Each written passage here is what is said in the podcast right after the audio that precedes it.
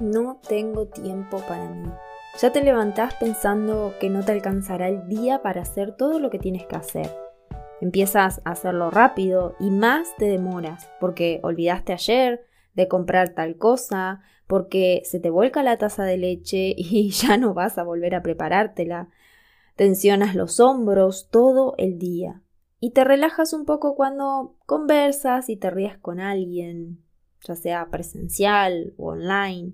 Esa es la mínima dosis de conexión universal que tienes durante toda tu jornada, porque ya luego el ego te recuerda que aún tienes, muchas cosas pendientes, que no alcanzarás, que lo vas a tener que dejar para mañana, que el otro es un pesado y que te hace perder el tiempo, y miras con envidia de la mala, bien mala aquel que parece vivir del aire, porque no tiene prisa porque básicamente está al pedo y se lo nota en paz.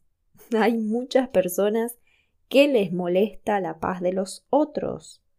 Y llega la noche cuando al fin decís, listo, cumplí con mis deberes, lo volví a hacer y sola, lo cual te da mucha alegría, pero que casi no la sentís, opacada por el cansancio y la tensión, aunque ya más leve, y querés hacer algo por vos. Y ese es el momento donde no se le ocurre a la mente mejor idea que cerrar los ojos y descansar. Entonces, otra vez suena el despertador y le pedís un poquito más, porque no descansaste, solo dormiste. Y cuando al fin comprendes que debes levantarte, vuelve el pensamiento de todo lo que tenés que hacer hoy. Vivimos tan en automático que a veces nos levantamos un feriado como para ir a trabajar y no nos acordamos de que hoy no tengo que hacerlo. ¿Y no te pasó levantarte, alistarte y cuando ya estabas por salir mirás la hora y en vez de ser, no sé, las siete menos cuarto, son las seis menos cuarto? te levantaste una hora antes y te querés matar. A todos nos pasó. Y a todos nos pasó que la vida nos viva en vez de nosotros vivirla a ella. A veces tenemos obligaciones que nos hacen trabajar el doble. Quedamos solas con los hijos, tenemos un familiar enfermo a quien ayudamos económicamente o a nuestra familia.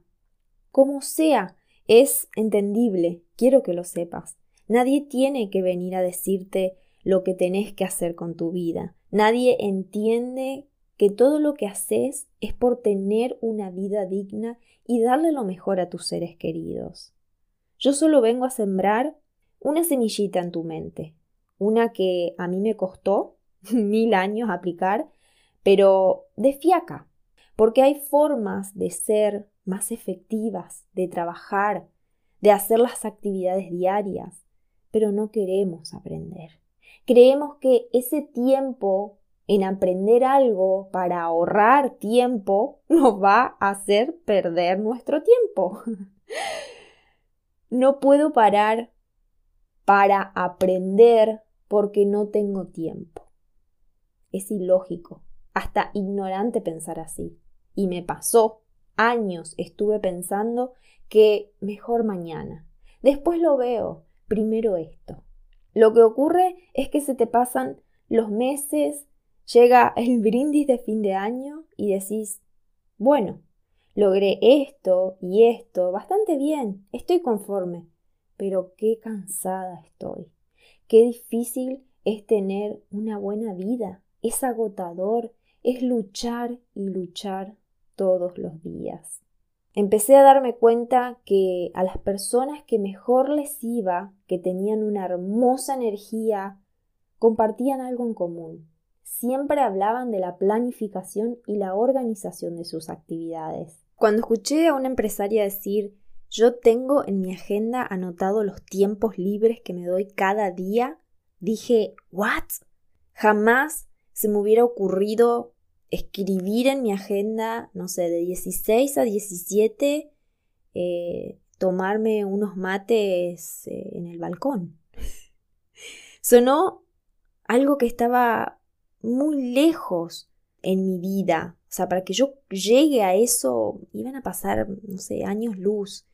Tenía mi trabajo fijo y mi emprendimiento, que me requería horas y horas de meterle fichas, y no podía darme ese lujo. Claro que cuando ponemos todo nuestro enfoque en hacer y hacer todo hacia afuera, nos desenfocamos del hacia adentro.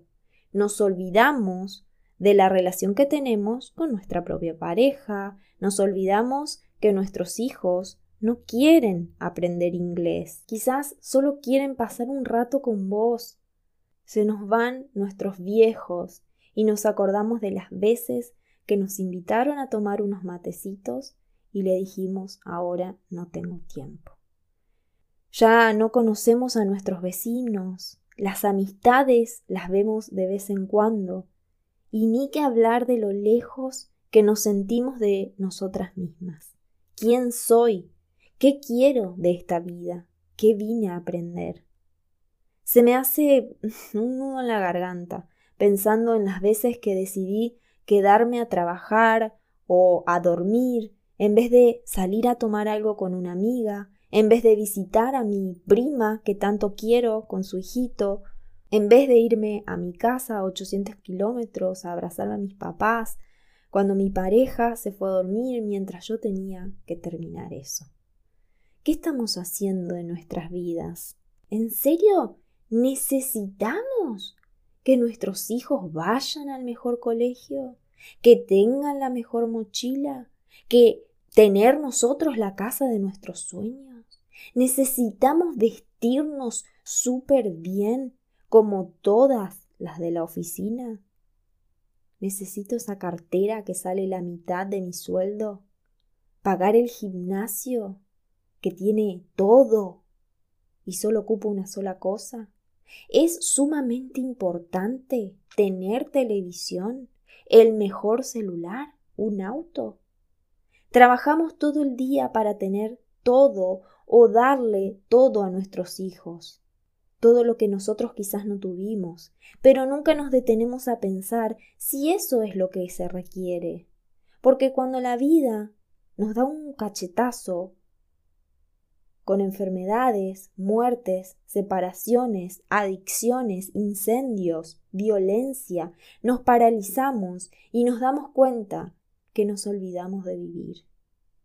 Que eso no era tan valioso como hacer reír a mi pareja, como salir al patio y sentarme quince minutos a tomar sol, solo para recargar energías, como mirar los ojos amorosos de mi mamá cuando me cuenta algo que ya me contó. O estar con esa amiga que todo le sale mal simplemente para darle un abrazo y que sepa que ahí estoy. Todos tenemos 24 horas, no importa la raza, la edad, tu estado civil ni tus finanzas. ¿Cómo organizamos esas horas para experimentar esta vida en el presente? Como dije al principio, no es fácil, cuesta, cuesta dejar de funcionar en automático, pero se puede. Por eso eres capaz de tomar una agenda, una hoja o desde el celular y escribir tus prioridades. ¿Cuáles son? Tus hijos, no sé, mi relación con mi pareja o con mi ex, mi espiritualidad, mis amistades, mi trabajo, mis finanzas como quieras ordenarlo, y lo que sea importante para vos. Yo solo nombré algunas. Y luego, ¿cómo las voy a ir organizando en mi vida? Los martes y jueves voy a dedicarme una hora para hacer alguna gimnasia. Los viernes voy a, no sé, a cerrar una hora antes el, el negocio local y voy a ir a visitar a mis padres. Cada, no sé, 15 días los sábados me tomaré una mañana para cocinar algo que me guste. Le pediré a mi hija que se encargue de poner a lavar la ropa todas las noches o tres veces por semana. No vas a hacer todo de golpe. Por eso es importante primero priorizar, ordenar qué es lo más importante para vos ahora, no para la sociedad, no para la sociedad, para vos. Si ahora lo que más se lleva la atención es la salud de tu hijo, pues bien, ahí vas a estar. Si es, no sé, mejorar la relación con tu pareja, bueno, ahí vas a estar. Si es pagar esa deuda, ahí vas a estar. Priorizar no es solo esto y esto. El resto se puede caer a pedazos. Ojo, es darle un orden, no abandonar el resto. Tenés 24 horas en cada uno de los siete días. Planea tu semana. Hace un, boceto con lo más general y empezá a incluir una o dos cosas que venías posponiendo. O las hacías cuando podías. Y comprometete a eso. Yo empecé a usar la aplicación que se llama Trello. La bajas en el celular y me armé una, una carpeta para cada día y la noche anterior armo como si fuera una agenda ahí con las cosas que tengo que hacer al día siguiente. A la mañana me levanto y veo esas acciones y las ordeno como prioridad de arriba para abajo, bla, bla, bla. Simplemente con eso te vas a sentir mucho menos estresada. Sacar todas las acciones de tu cabeza y tenerlas anotadas te libera un montón. Y ordenarlas te permite sentir que tu día fue efectivo, porque lo más importante se hizo y quizás algunas cosas quedaron pendientes, pero pueden pasar para mañana. Con cualquier video tutorial gratis en YouTube puedes aprender a usar Trello u otras aplicaciones. Y si no puedes hacerlo con tu agenda o con tu libreta, es lo mismo. Y un último consejo, porque podríamos estar horas hablando de esto, es que no te dejes para lo último.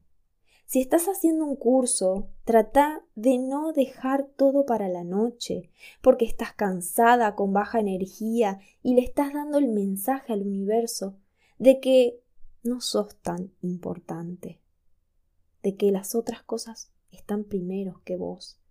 Si te querés comprar algo desde hace bastante y siempre hay otras cosas primero, y lo venís posponiendo hace meses, al menos de vez en cuando apartá ese dinero y comprátelo.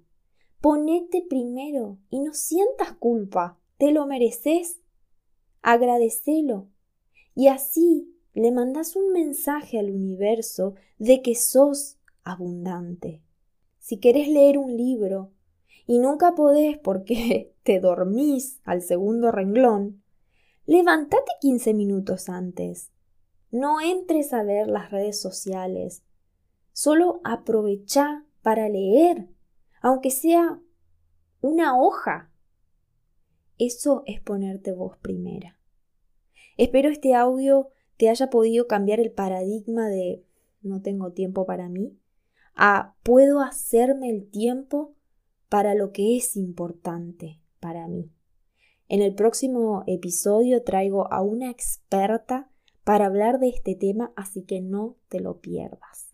Y otra información muy, muy importante es que este miércoles iniciamos nuevamente con el reto de tres días sin costo para elevar el amor propio. Así que te voy a dar el sitio web para que ingreses y te inscribas en el grupo www.serexcepcional.com barra reto 3 días. Reserva tu lugar.